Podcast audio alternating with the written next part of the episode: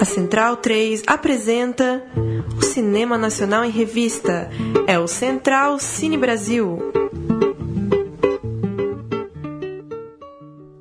Alô, amigo ouvinte da Central 3, começa agora a sétima edição do programa Central Cine Brasil, o programa que fala de cinema brasileiro aqui na Rádio Central 3. Eu sou o Lucas Borges e nessa edição do programa, como sempre, mais uma vez, estarei ao lado de Paulo Silva Júnior. Como vai, Paulo?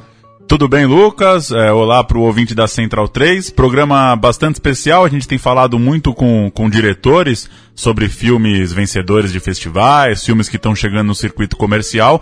Hoje a gente vai bater um papo específico sobre som. E com certeza quem curte cinema tem curiosidades e vai gostar desse papo de a gente se aprofundar um pouco sobre a música e sobre o som no cinema. Exatamente, vai conversar com a gente lá de Goiânia o compositor e arranjador Roberto Estrada, é, especialista no assunto, violinista clássico, com mais de 40 trilhas sonoras de filmes de sua autoria no currículo, além de trabalhos de televisão, publicidade, teatro, etc. Como vai, Roberto? Tudo bom? Tudo bem, Lucas. Como vai você? Tudo bem também, tudo tranquilo. É um prazer ter você aqui conosco. Gostaria que você nos falasse, é, antes de tudo, Roberto, nos contasse um pouco sobre a sua trajetória, como você iniciou na música e como acabou entrando para o mundo do cinema, também trabalhando com diversos diretores renomados. Você vai falar sobre eles agora. Comecei a minha vida musical estudando violino, é, violino aos seis anos de idade, fui até os 12 estudando esse instrumento extremamente difícil, né?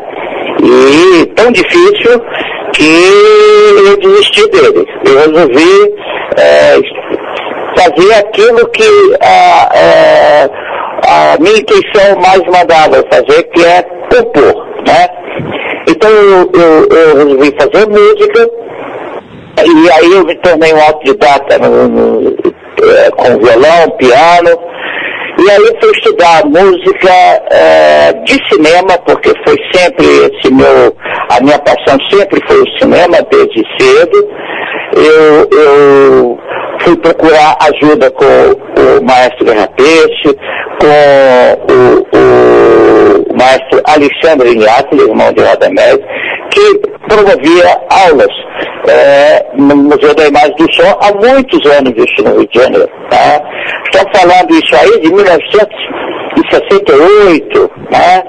É, no, no auge, inclusive, da, da ditadura militar. Né? E, e, a pessoa que me colocou dentro do cinema foi um, um, um, uma figura antológica do cinema brasileiro, que foi o Jesse Valadão. Tá? Eu fui procurá-lo e ele, é, de uma maneira extremamente é, é, cortês, né? porque sempre disseram que já era um mau caráter, mas aquilo ali era só fachada, né? era um tipo, que nem o Carlos Imperial era conhecido como um grande cafajeste, também não era nada disso, era um cara super gente boa, né? E o, o, o, o Jesse me deu a primeira mão, me deu a mão e me botou dentro do cinema, e através de um filme chamado, uma comédia chamada O Mau Caráter. Que aliás, você encontra a trilha desse filme, o tema principal desse filme na internet. É, porque saiu em disco, é, em compacto simples, inclusive. E... Daí eu comecei a fazer música de cinema direto, né? E aí passei a conhecer vários, várias pessoas é, importantes da época, né?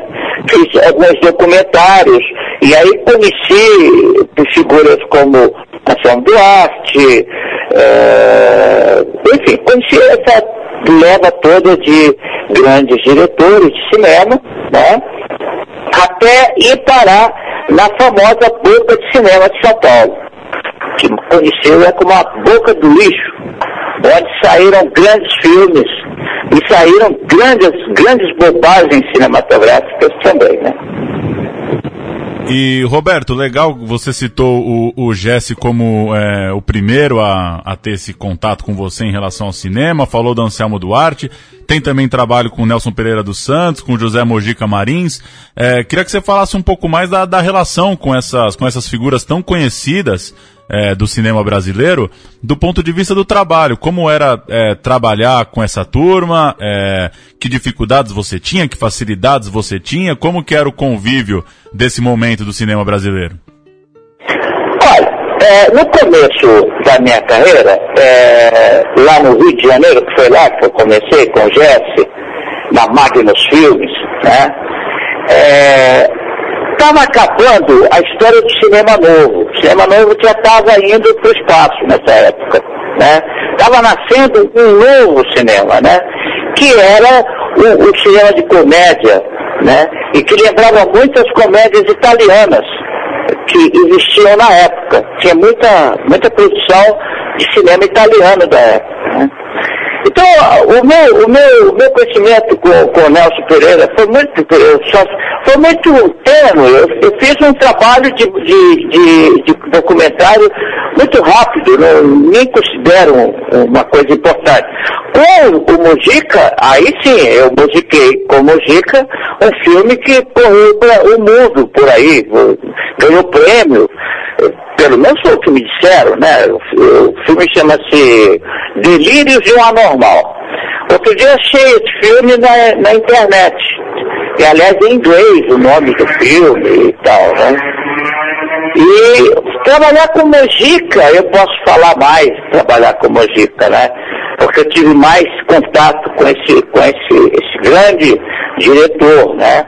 uma das pessoas mais criativas que eu conheci na minha vida. Né? Tem um, um gênio do terror, porque ele fazia, fazia um tipo de, de cinema é, que, que a Hammer, por exemplo, na Inglaterra, tinha todas as possibilidades, tinha todas as condições, e ele aqui, aí no Brás, porque o estúdio dele era aí em São Paulo, no Brás, se eu não me engano, e, e se eu, não, se eu não, não, não tiver muito esquecido, era no Braz, o, o estúdio dele, né? E ele, com, com o pouco que ele tinha, ele realizava filmes absolutamente criativos em termos de direção de arte, em termos de fotografia, em termos de, de direção de atores, né? A parte de som, eu, a minha relação com ele nesse filme foi extremamente, como é que eu posso falar, curiosa, né? Porque eu fiz um trabalho para ele, ele gostou da música, ele gostou mais ou menos, ele queria que a, minha, a música do filme dele tivesse um sabor mais aterrorizante do que aquilo que eu tinha composto, entendeu? E o que eu tinha composto para o filme dele, eu já achava extremamente pesado. E aí, para eu resolver essa situação, eu, naquela época, a gente trabalhava com gravadores de rolo, e os, e e os gravadores rolavam em 30 RPM. Então, para salvar o trabalho que eu tinha feito, eu resolvi baixar de 30 para 15. E o som ficou todo muito mais grave. E aí mostrei para ele, ele achou sensacional daquele jeito e ficou a trilha daquele jeito, né? Uma trilha que foi originalmente rodado em 30 RPM, baixamos para 15. O que significa é como se você tivesse baixado o, o, como é que eu posso explicar isso hoje em dia, né? Em, em digital, nem sei como fazer isso. É, assim. é como se você diminuísse a, a, a, o, o rodar de um disco de um disco, de um disco de vinil, entendeu? Aquele som pesado, né? E aí ele gostou. Alô? E a partir do momento que você fez essa, essa mudança, que você criou isso, ele gostou? Aí ele achou sensacional, ele disse perfeito e tal. Aliás, outro dia mesmo eu estava aqui fazendo uma pesquisa na internet, né? E achei o filme e fui ouvir a música, né? Eu digo, nossa, que coisa esquisita. Ficou muito estranha a música, né? Aí eu resolvi botar no, no tempo certo da música, eu entendi que aquela música era minha. Só pra você ter uma ideia de como é louco trabalhar com essa figura. Agora, o resto dos diretores, Anselmo Duarte, por exemplo, eu trabalhei com ele num filme chamado Ninguém Segura Essas Mulheres, que era uma, o único filme produzido pelo Silvio Santos. Né? Foi uma investida do Silvio no cinema brasileiro. Né? E era uma época em que se fazia filmes em quatro episódios. Entendeu? Cada episódio era um diretor. Aliás, há pouco, é, na Argentina, fizeram Relatos Selvagens, que são também quatro histórias. Aliás, excelente filme. Né? Sim, sim. É, recomendo. E naquela época é, a gente fazia, o pessoal fazia muitos filmes em quatro episódios, três episódios. Para facilitar a produção, né? Bacana, Roberto. Entrando agora na parte mais técnica, falando de som, é, o cinema, claro, é uma arte visual, mas qual é o grau de importância do som no, no longa-metragem? Até que ponto a trilha pode afetar o resultado final de um filme, pode transformar um filme? Olha, eu estava lendo há, há ainda há pouco um livro sobre música de cinema e sobre um grande compositor chamado Jerry Goldsmith, né? É, e, e, o autor do livro diz o seguinte, que a música de cinema, ela jamais consegue fazer um filme ficar. É, é não, já, um, um, a música de cinema jamais é, consegue é, é, derrubar um filme, né? A não ser que o filme seja muito ruim, né? Agora, a música de cinema faz com que o filme o, o, é, traga muito mais emoção ao espectador. Né? A importância da música de cinema é fazer com que o espectador sinta antecipadamente a emoção que vai ser mandada para ele segundos depois, minutos depois. Por exemplo, numa cena de suspense, é, numa cena de um filme qualquer, que seja um filme de suspense, digamos assim, a música, ela começa, o filme está lá, a narrativa está tá, tá rolando, e de repente a música começa a ficar pesada. O que que, o que que o diretor e o compositor quer dizer com isso? Ele está querendo comunicar ao espectador que lá na frente vai acontecer alguma coisa com o personagem do filme. Isso é música de cinema, é para isso que se faz música de cinema, para mexer com a emoção do espectador, entendeu? A música de cinema, ela, ela quando bem é, criada, ela eleva o filme, ela faz com que o filme funcione melhor, entendeu? Seja mais bem aceita pelo espectador. Claro, o grande problema é que o espectador não sabe da importância da música, porque ele vê, ele vê a, o filme num contexto só. Ele não vê, ele não ouve o filme, ele vê o filme. A audição vai em segunda, é, digamos assim, é, como segunda parte da história. Mas a música é tão importante às vezes que sem a música aquela cena perde todo o conteúdo. Entendeu? E Roberto, e do ponto de vista da evolução do cinema é, ao longo de, de todo o século XX, agora também com as novas tecnologias do século XXI, o que, que você poderia falar sobre é, a evolução do aproveitamento da música? É, quando você assiste um filme contemporâneo, enfim, lembra de alguns trabalhos que você fez há algum tempo, que, que que, que, que evolução que você vê, que mudanças que dá pra gente falar a respeito da, da evolução do cinema, de como as tecnologias permitem um, um novo uso ou novos usos para a música? Olha, o que eu posso te falar sobre isso é o seguinte, a tecnologia é, trouxe para o compositor é, desse tipo de, de, de, de atividade, é, trouxe facilidades né? Por exemplo, hoje eu tenho um setup de música com samples de última geração, né? Então hoje eu pego o filme, coloco numa tela, em, em, em, em é uma tela. Numa outra tela eu realizo todo o trabalho técnico de, de, de gravação e eu fico vendo a imagem rolar naquela outra tela. O que, que isso me faz? Eu fico tranquilo esperando que a, a emoção que o filme me passe me faça com os meus dedos procurar a melodia que vai sair da minha cabeça, entendeu? De acordo com a minha emoção. Antigamente, você tinha que fazer assim, você assistia o filme, primeiro seria o roteiro. Aí você se inteirava desse roteiro absolutamente. Depois você ia ver o filme editado. Era uma, na verdade, era uma pré-edição numa moviola, tá certo? Aí você escrevia as partituras, chamava os músicos, ia lá e produzia a trilha do filme. Né? Isso no Brasil. Porque lá nos Estados Unidos nem era assim, era melhor lá. Lá você fazia o fio, a trilha, vendo a imagem ali na, no próprio estúdio, num telão, com a orquestra toda ali na tua frente, o maestro olhando e fazendo o tempo certo dos compassos da música na, na, naquela sequência. Hoje em dia você faz isso no seu computador, no seu setup, né?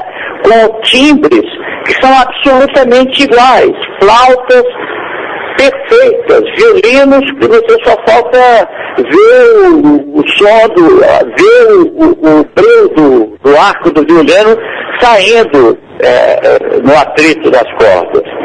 Enfim, hoje tudo é mais fácil. Né? Agora, tem uma coisa que não é legal.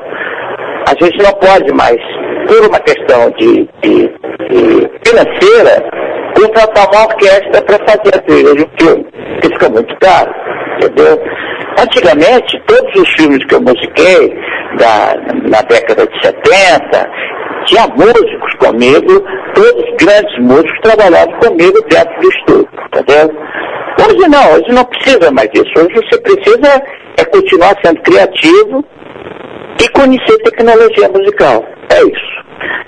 E no meio dessa evolução do cinema, desde as trilhas orquestrais, etc., é, a gente pode citar alguns nomes né, que, que são icônicos é, em questão de trilha de cinema. Né? A gente pode falar aqui de Bernard Herrmann, John Williams, Ennio Morricone, né? são alguns, algumas das referências para você, Roberto? esses são as minhas referências. Mas esses não, não definitivamente não, não usaram, mesmo porque não tiveram tempo nem de conhecer isso.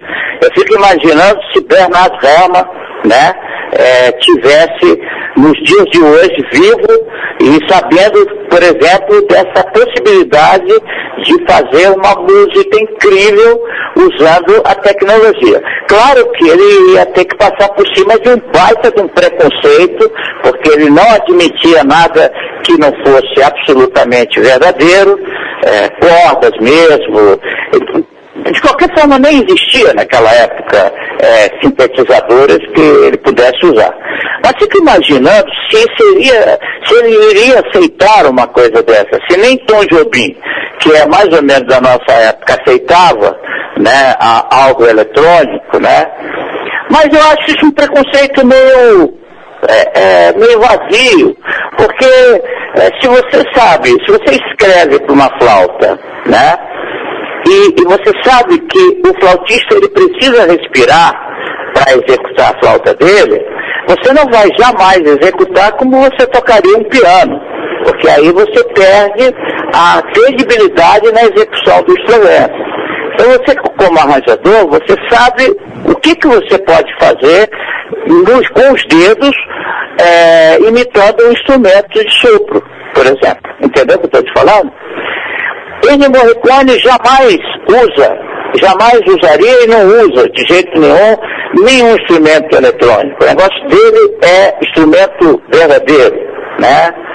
O que ele usa muito, muito assim, en passant, é, são alguns sintetizadores, mas, mas mais para efeito do que para música, é, se tratando é, de música mesmo. Jerry Goldsmith já, já foi embora. John Williams nem pensar em negócio de, de, de música eletrônica. Ele é um, um, maestro sinfônico, né? Agora, já Hans Zimmer não. Se você vê o trabalho dele, é um trabalho extremamente natural, mas feito dentro de um setup, de, de setup eletrônico, normal. A gente citou uh, esses três nomes, né? Bernard Herrmann, é, muito conhecido pela trilha de Psicose, ainda fez Taxi Driver adiante, Cidadão Kane antes disso, Kill Bill mais recentemente, né? John Williams é o, o, grande parceiro do Steven Spielberg, fez a lista de Schindler, Lincoln, outros vários filmes, e o Ennio Morricone ganhou o Oscar, né, no fim de semana passado. Acabou de ganhar o Oscar, é, o que aliás é, me, me, me encheu meu coração de emoção, porque aquele, eu considero o maior compositor de cinema é, vivo na, na, na, atualidade. Né? Eu não sei pelo... como é que ele, que ele ainda consegue fazer música tão velhinho daquele jeito e, e tão inspirado, né? Tão é. grande compositor. Ele que era famoso dúvida. pelos Western Spaghetti, né? Ganhou essa homenagem do, do Tarantino pro, fazendo a trilha dos Oito Odiados e ganhou a homenagem do Oscar também, né? Recebendo o prêmio. Claro. Passando por cima do, do, do John Williams, né? Sim, sim. E que já tinha ganho o Oscar pelo, pelo, por aquele filme lá de, de, de ação lá que ele fez. Como é que é o nome do filme? Esqueci. Ele tem cinco Oscars, né, o John Williams? Ele agora concorria com a ponte do, dos espiões, né, do Spielberg também, né? Ah, o John Williams é impecável, né? É, mas dizem os críticos que o, o, o, o Ennio Morricone, Morricone ter ganho esse Oscar por cima do John Williams foi uma grande vitória, né? Porque o John Williams é poderoso demais, né, cara? O cara é super indicado, né? Em vários filmes. É, Roberto, eu queria te fazer uma pergunta a respeito da, do som que, que chega até o espectador no cinema. É, uma coisa que o, que o formato digital também causa é uma variação absurda de, de formatos, de tipos, de arquivos, né? Não raro, é, filmes são enviados para festivais e não se sabe direito qual que é a, a, a formatação da sala e manda um áudio é, 5.1 e a sala é estéreo, enfim, todas essas, essas complicações que vez ou outra é, o espectador não sabe, mas que elas estão acontecendo.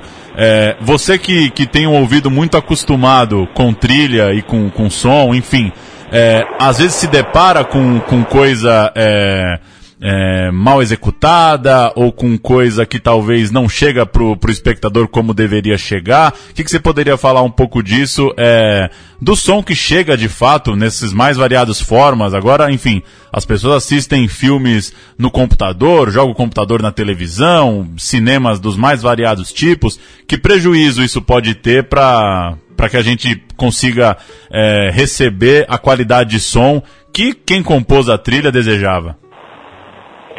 Olha, eu, eu, eu acho assim, é, a tecnologia, essa, esse negócio de, de som digital, né, é, a, o, o, fim do, da, da fita, né, que era um som análogo, de, a, a, analógica, né, que era uma, uma dizem que, que, várias pessoas dizem que o, o som do vinil é, é muito mais profundo do que o som digital, eu concordo literalmente com isso. Mas eu, eu, eu, eu não, não, penso mais assim. Eu acho que o que, o que tem é trabalho de pós-produção bem feito e mal feito. É isso que eu acho. Eu, por exemplo, é, é, assisto é, filmes. Por exemplo, eu, tenho, eu assisti um filme há pouco tempo atrás, aqui, é, que é um filme atual, mas o filme com uma qualidade de som horrorosa, você não entende é o, o, o, diálogo, né? Você não entende o diálogo, é, porque a captação do som do diálogo foi mal feita. Não é culpa de, de, da tecnologia, ao contrário, a tecnologia facilitou muito, mas muito, muito mesmo, a vida de quem faz captação de som. Basta te dizer que o trabalho que eu realizei aí no CINSESC, junto, inclusive, do seu parceiro aí, Eu fiz com um gravador, um gravador, aquele modelo Zoom, não sei se você conhece, e, e que tem quatro canais, e ele grava maravilhosamente bem, você não perde uma palavra do que, tá na, que, que, do que foi capturado. Né? O que eu acho é que existe uma coisa muito simples, pouco conhecimento sobre o áudio no Brasil. Não se estuda áudio no Brasil. Entendeu? É, a, a, impressão que, que eu tenho, é, ministrando minha oficina, como tenho feito pelo Brasil, é que ninguém sabe nada de áudio. Entendeu? Eu, eu dei aula agora lá em, em na, na 19 Mostra de Cinema Tiradentes. Eu tive é, é, três alunos da UF de, de, de, do Rio e o pessoal me disse que o que eu ensinei para eles, eles nunca aprenderam na, na, na, universidade, no curso de cinema. Com três anos de, de curso, eles nunca tinham ouvido falar naquilo, nunca ouviram falar em, em Foley, não sabe o que, que é isso. Né? Em Santa Catarina, fui dar aula lá na Fiesc de Santa Catarina, tinham cinco alunos da universidade lá, de, de cinema de lá, que também não, não, sabiam que, pra, sobre linguagem de ruídos, né? É, não tem conhecimento, é uma ignorância absoluta nesse país em relação ao som. O som é como se o som não existisse, é como se a gente estivesse vivendo até hoje no cinema mudo, ninguém estuda quando existe um universo inacreditável.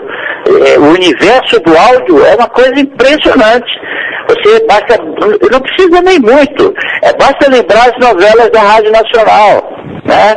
Quando você, naquela época você ouvia a, um, uma novela de rádio, você só botava o ouvido para funcionar ouvindo aquela, aquela narrativa com ruídos, com música, com diálogos. Você via a cena, você via a cena. Não precisava de imagem para você ver a cena, você via a cena. Né? O que eu acho sim é que falta conhecimento de produção de som. Essa que é a verdade. É, é, a tecnologia só veio facilitar isso. Tanto é que a, a, o cinema nacional, no tempo que eu fazia cinema, é, acontecia uma série de coisas que as pessoas nem sabem. Por exemplo, você sabe por que, que o cinema nacional tinha um som ruim? Você tem alguma ideia? Não. Por que, Roberta? O cinema é, o nacional era ruim porque a, a, a, o, o, som do cinema é um som ótico. O som ótico é um som revelado, assim como você revela uma, uma fotografia. Né? Como você revela o negativo do filme, você revela o som. O som ótico é revelado. A química utilizada para revelar o som do cinema nacional naquela época era uma química podre, era uma química que já tinha sido usada em outros filmes que chegavam para ser para serem é, é, é, elaborados lá é, na química. Como é que eu posso explicar? Chegava lá vários filmes americanos, por exemplo, tá? As distribuidoras mandavam os filmes é, porque existiam dois laboratórios, a Revela e a Líder lá no Rio de Janeiro. Então, o, o, o distribuidor manda o filme, aí é, esse filme é revelado e é revelado a parte de som. Muito bem. O que mais acontece? Para isso acontecer é preciso fazer uma química. O que, que o pessoal fazia com o cinema nacional? Usava a mesma química que, que tinham usado no filme para revelar o cinema americano, usavam no cinema brasileiro. Por isso que o som do cinema brasileiro da época era ruim.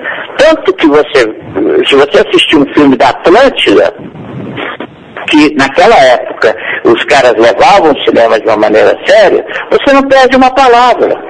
Você assistiu um filme do tempo da Vera Cruz, você não perde uma palavra. Por que, que você perde momentos do filme de total mudez é, é, no cinema é, da porra chanchada, por exemplo? Porque era mal revelado, porque não tinha. ninguém se interessava por isso, era qualquer coisa. Né? Esse era o motivo. Hoje Então, dia. essa- hoje em dia, isso não tem como acontecer. Por quê? Porque hoje a tecnologia está dando tudo para o cidadão, entendeu? Hoje o cara não precisa de uma moviola para editar um filme. Ele não precisa fazer uma trucagem e mandar para um laboratório para fazer a trucagem. Ele faz isso aonde? No próprio computador dele, ele faz lá as trucagens dele, as fusões dele, sem problema nenhum. Então a tecnologia hoje é 10 para todo mundo. Basta que você seja criativo Sim. né? E que você tenha conhecimento sobre aquilo que você está fazendo. Antes de, É isso. Antes de fazer mais uma pergunta, Alberto, só uma correção. Eu disse que o John Williams tinha concorrido a- ao Oscar de melhor trilha original nesse ano por Ponte dos Espiões, mas na verdade foi por Star Wars, o Despertar da Força. É, Exatamente. É, é, ele ia ganhar pela segunda vez esse Oscar. sim, sim. Porque ele já ganhou uma. ah, o, o primeiro Oscar foi ah, no filme anterior. E ele estava indi- indicado para esse segundo, né, pela segunda vez pelo mesmo. Pelo mesma, pelo mesmo, me- mesmo filme, né? Sim, mesma trilho, trilogia, mesma saga, né? É. E a gente falou bastante de trilha até agora, de composição. A gente. A gente falou até agora bastante de trilha, de composição, Roberto, e você citou o Foley agora, né? O, o curso que você ministra e que você, você deu na semana retrasada aqui em São Paulo, inclusive no Cinesesc, é, ensina muito sobre o Foley, que é uma, uma arte pouco conhecida, acredito, do público. Gostaria que você falasse um pouco sobre o que é o Foley, explicasse para o ouvinte e comentasse um pouco também sobre a evolução dessa cu- curiosa arte. O Foley é, é- é a arte de você dublar os ruídos que acontecem no filme. Né? Se na tela do filme, tá, na exibição do filme, na sequência, um copo cai no chão, o artista do Foley tem que fazer esse copo cair no chão dentro de um estúdio. Isso para que ele consiga elaborar uma banda sonora chamada Banda Internacional ou Banda B, que é utilizada para quando o filme é mandado para fora, para que as pessoas lá de fora consigam fazer as dublagens. Na TV Globo, por exemplo, tem um departamento de Foley para as novelas da TV Globo, porque quando eles fazem cada capítulo que é feito, vai parar no departamento de Foley, onde os artistas do Foley realizam toda a parte de ruídos que acontecem naquele capítulo, tá? E aí mixa a, a música com os ruídos, sem diálogos. O Foley, ele foi feito para isso, tá? Para que você evidencie os ruídos que acontecem no filme, tá? Todo filme, qualquer filme, tem Foley, tem um artista fazendo essa parte. Por exemplo, é, Bernard Herrmann fazia isso nos filmes do Hitchcock. Ele cuidava dessa parte também. Tá certo? Além de fazer a música, ele também cuidava dessa parte de criação do Foley. É, O Foley é muito fácil de você descobrir em qualquer filme. É só você assistir o filme. No final, quando está subindo os créditos finais, você vai ver lá. Artistas do Foley, fulano, ciclano, beltrano, ok? É, o Foley é, um- é um- é uma atividade absolutamente, absolutamente criativa. Né? Você tira, você produz sons utilizando objetos que jamais você poderia imaginar que aquele objeto serviria para sonorizar aquela determinada cena. Então, por exemplo, te dou um exemplo. Te dar um exemplo. É, numa das oficinas que eu fiz, eu usei um filme, um trecho do filme Rat- Ratatouille. E a sequência do filme é uma sequência que o ratinho está com o irmão dele na casa de uma velha maluca, né? E que descobre os dois ratinhos ali, que pega uma espingarda e começa a dar tiro para tudo quanto é lado. Então tem uma sequência lá que o, que o- o irmão do, do- do- do ratinho, do, Ratatouille, sobe pelo, pelo, pelo armário e se atira num, num, num candelabro, candelabro não, como é que chama? É, é, uma luminária, né? Que fica, é, fica é, girando para lá e para cá, para lá e para cá, para lá e para cá, né?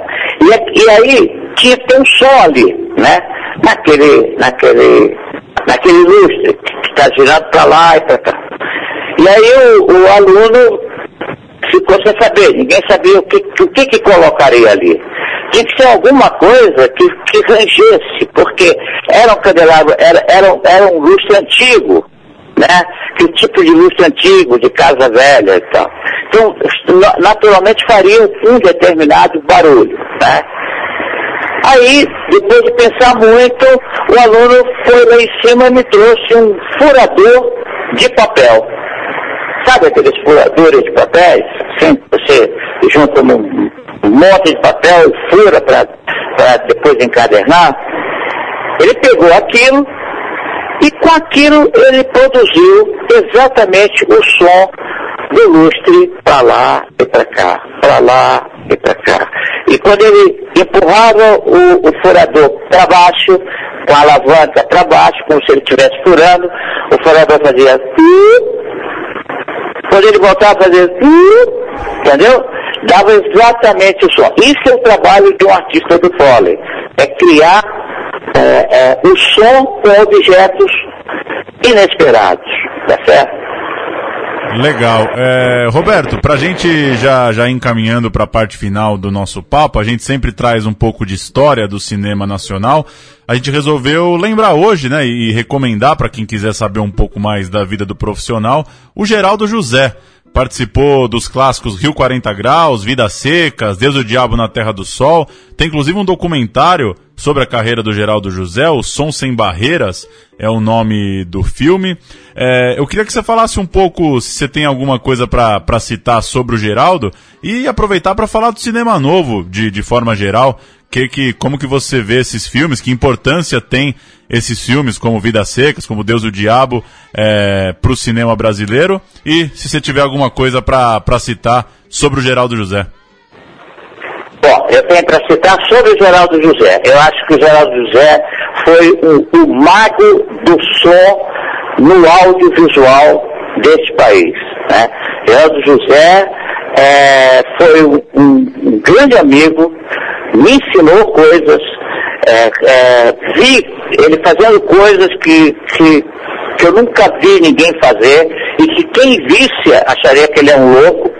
Por exemplo, ele dublar é, os ruídos de dois caras brigando e ele brigava com ele mesmo em frente a um microfone Neumann, né, é, com um chão exatamente parecido com aquele que aparecia na tela, e ele fazia os socos, ele batia o soco, ele batia os, as mãos no, no, peito dele, ele urrava, ele, ele gemia, ele se jogava no chão, parecia que estava tendo uma convulsão para é, emitir os sons necessários daquela briga que estava acontecendo ali.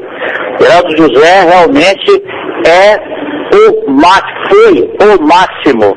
Eu acho que até hoje ninguém conseguiu superar a criatividade né, desse cidadão que vem do tempo da Rádio Nacional e que trabalhou em todos esses filmes aí que você citou, Vidas Secas, é, os filmes do Glauber Rocha, é, e, e, trabalhou também em, todos os filmes do tempo da, da Boca de Cinema de São Paulo, da Boca de Cinema do Rio. O Geraldo nunca parou de fazer cinema, foi, começou lá fazendo a sonoplastia da, da, da Rádio Nacional, né? fazendo as novelas, né? Ele fazia todos os sons da, da, das guerras que aconteciam em Jerônimo, Herói do Sertão, que foi a novela mais famosa da Rádio Nacional é, de, de ação, né? E então o Geraldo José 10. Sobre o cinema nacional daquela época que você citou, é, é, esse pessoal eu não, fala, não falaria do, do, do, de Vidas Secas, né? porque aquele é um, é um cinema sério, um cinema é, pensado, planejado, não é? Agora, eu, eu realmente é, acho, eu tenho muita admiração por Glauber Rocha, acho que o Glauber Rocha deixou uma marca nesse país, na área do audiovisual, Mas, sinceramente, eu não acho que aquilo seja cinema, porque cinema é uma coisa muito mais complicada que aquilo. Cinema não é você botar uma, uma câmera no, no, no ombro, uma ideia na cabeça e sair filmando.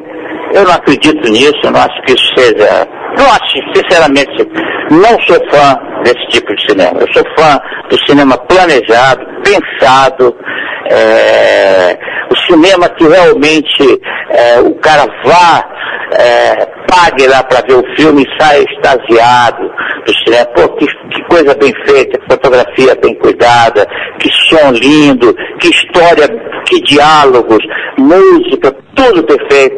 Esse para mim é o cinema que eu amo e, e, e, e respeito. Legal. Não, não respeito um cinema onde não haja planejamento. Né? Existia até uma história é, na boca de cinema lá do Rio de Janeiro, o cinema novo fazia uma piada, diziam que é, o, cinema, o cinema novo era assim, o cara fazia o roteiro, depois de, de, pegava o roteiro, deixava todo ele direitinho, assim, página por página, depois jogava para cima, aí juntava as páginas mesmo fora de ordem, tá? E aí fazia o filme daquele jeito. Claro, isso é uma tiração de sarro, uma sacanagem, né? Mas é, cinema é muito mais complexo do que aquilo, do que aquilo que eu vi do Glauber Rossi, sinceramente. Eu respeito quem gosta, mas eu não gosto. Mim não é cinema. Roberto, é, muito obrigado por ter participado do programa com a gente. Um grande prazer é, ouvir você contar sobre as suas experiências no cinema e nos contando um pouco mais sobre o som né, nessa arte. O, Olha, é, nessa arte eu, eu vi pouco que você falou porque deu uma interferência. Mas deixa eu te falar uma coisa. Eu vou voltar para São Paulo é, no, através do Sindicine, é, o Sindicato da, é, dos Profissionais de Cinema, é, do dia 3 ao dia 6 de maio. Tá? Sim. É, essa é a minha próxima oficina aí em São Paulo. Mas agora, dia 8, eu estou indo para Cuiabá, depois eu estou indo para Taubaté, depois eu estou indo para Belo Horizonte, continuar a passar os meus ensinamentos sobre som para cinema, né? Legal. Para as pessoas, para as pessoas ligadas ao audiovisual. Bacana. Ou não. Fica o convite então, Roberto, para quem, quem tiver interesse, com certeza vale muito a pena. A gente fica aguardando uma visita sua aqui nos, nos estúdios da Rádio Central 3. E para encerrar a sua participação, Roberto, a gente vai ouvir um pedacinho da trilha de abertura de Excitação, o filme do Jean Garret, com o qual você venceu né, o troféu de melhor música do Prêmio APCA em 1976. Maravilha. Você tem ele aí? Sim, vamos ouvir aqui. E mais uma vez, muito obrigado pela sua participação, foi um prazer. Ah, eu que agradeço, o que precisar é só me chamar. E desculpa qualquer coisa, mas a, a transmissão tá, não está muito. Tá difícil de falar. É o, o seu ouvido Não, é muito não ouço bem né, o que Roberto? vocês falam, mas agora a gente chegou ao fim, eu espero. Valeu, Roberto. Muito obrigado. Um abraço. Um abraço para vocês aí. Tchau, tchau. Vamos ouvir então a, a trilha de abertura de Excitação, música que deu a, ao Roberto Estrada um prêmio APCA em 76. Vamos ouvir.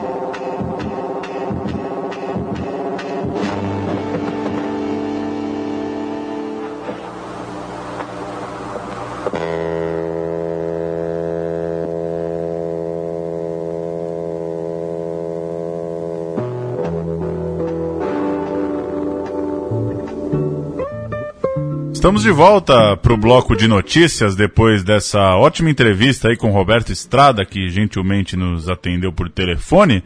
É, começar ainda repercutindo o Oscar. O diretor Ale Abreu, de O Menino e o Mundo, criticou o fato da apresentação do Oscar contar com personagens históricos de Toy Story, da Pixar, concorrente dele, né, do brasileiro, no prêmio de melhor animação do ano. Abre aspas pro Ale Abreu, que desabafou aí na internet. Na boa, sem querer tirar o merecimento do Inside Out, que é o Divertidamente, né, o vencedor do Oscar. E correndo o risco de parecer ressentimento meu. Esse negócio dos personagens da Pixar apresentarem a entrega do Oscar de melhor longa de animação, que eles próprios ganharam, foi no mínimo um tremendo engano. Fiquei constrangido por eles. Estranho mesmo, né? Estranho, mas é, é, eu acho que as Esperado. coisas, eu acho que as coisas para aquele mundo já se confundiram de um jeito Ah, também que não tem a mínima parcimônia não em é convidar, surpresa, né? em convidar os personagens de um filme que da mesma produtora que tá concorrendo, Na né? verdade é um desenho. Na verdade que na- no momento que aparece aquelas imagens ali, ele, ele percebeu que ele não ia ganhar nunca. Pois é, não ia ser. é, qual é o nome? É, o Woody, né? Não ia ser o Woody E que o ia Buzz chamar. Lightyear? É, ele não ia dar o prêmio pro menino e o O mundo, né? menino e o mundo, não sabe nem falar o menino e o mundo. Mas é, é, de fato, eu, eu, eu não me atentei a isso no momento, mas ele tem toda a razão, É, né? É, é como se colocasse um brasileiro lá pra anunciar o prêmio que tá concorrendo o Ale Miranda, Abreu. né? É, Carmen cê- Miranda, Você leva um por paulista. É, é, pra- é, não, não precisava disso, mas esse tipo de cuidado não parece ser o que prende a atenção de quem organiza uma festa desse tamanho, né? A festa é, é pra, É um pra aquele jeitão mesmo, é pra aquele tipo de, de entretenimento. Exato. E o diretor de A Bruxa, longa de terror que se passa em 1600, reconheceu o trabalho de um brasileiro para a realização do filme. É, Robert Eggers, que levou o prêmio de melhor direção em Sundance, no Festival Norte-Americano de Sundance, diz que A Bruxa é fruto de trabalhos que ele realizou em curtas como João e Maria, do produtor brasileiro Rodrigo Teixeira. De acordo com Eggers, foi Rodrigo que acreditou e bancou o projeto. O produtor é fundador da RT Features, que já tocou outros projetos internacionais e independentes, e no Brasil trabalhou em filmes como Timaya, Alemão e Cheiro do Ralo. Estreia em 21 de abril o filme Em Nome da Lei, do diretor Sérgio Rezende. A história envolve Vitor, vivido por Matheus Solano, jovem juiz que chega para demonstrar um esquema de tráfico de drogas controlado por Gomes, vivido por Chico Dias. A promotora Alice, que é vivida por Paulo Oliveira, também tem papel fundamental na trama. Sérgio Rezende é o diretor de filmes como Salve Geral, Zuzu Angel e Mauá, O Imperador e o Rei. E a gente vai ouvir agora o trailer de Em Nome da Lei, que estreia no próximo mês de abril e como eu citei, tem no elenco nomes como Matheus Solano, Chico Dias e Paola Oliveira. Vamos ouvir. Só o contrabando dá um prejuízo anual para o país de 100 bilhões de reais.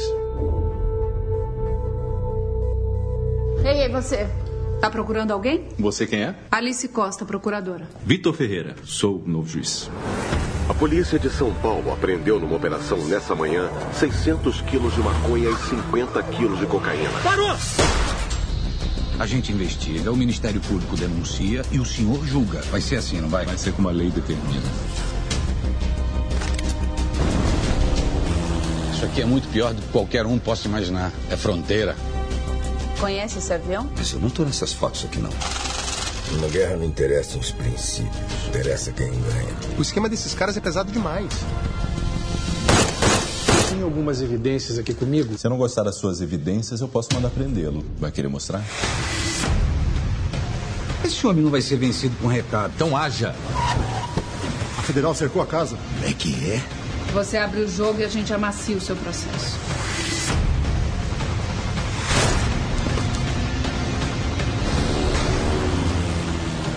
Eu tenho horror disso aqui. Não confia em mim. Não. Nunca alguém provou coisa alguma contra ele. Mas ele vai ser condenado. Nem que eu tenha que ficar aqui mais 30 anos.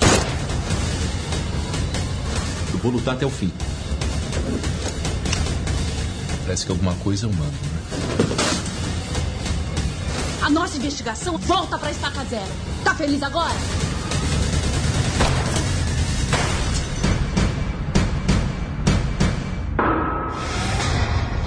Eu acredito em justiça.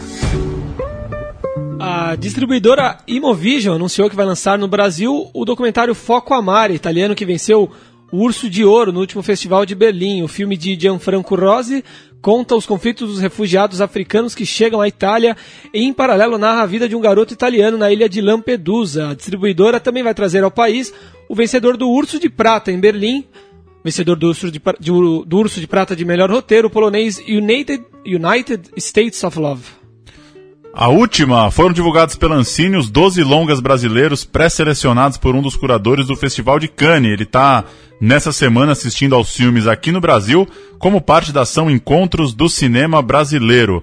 É, são 12 filmes nacionais que buscam aí um lugar ao sol, uma vaga para viajar para a França e para participar desse grande festival. A lista: A Cidade do Futuro, Eu Não Vou Dizer Eu Te Amo, Eu Te Levo, Fica Mais Escuro Antes do Amanhecer, Menino 23, Mulher do Pai, A Noite Escura da Alma, Para Ter Onde Ir, Rebento, Requiem para uma Cidade em Ruínas, Urutau e Chale. Os 12 filmes brasileiros aí é, nessa iniciativa da Ancine, que traz grandes curadores né, de festivais internacionais para assistir aos filmes é, no próprio país.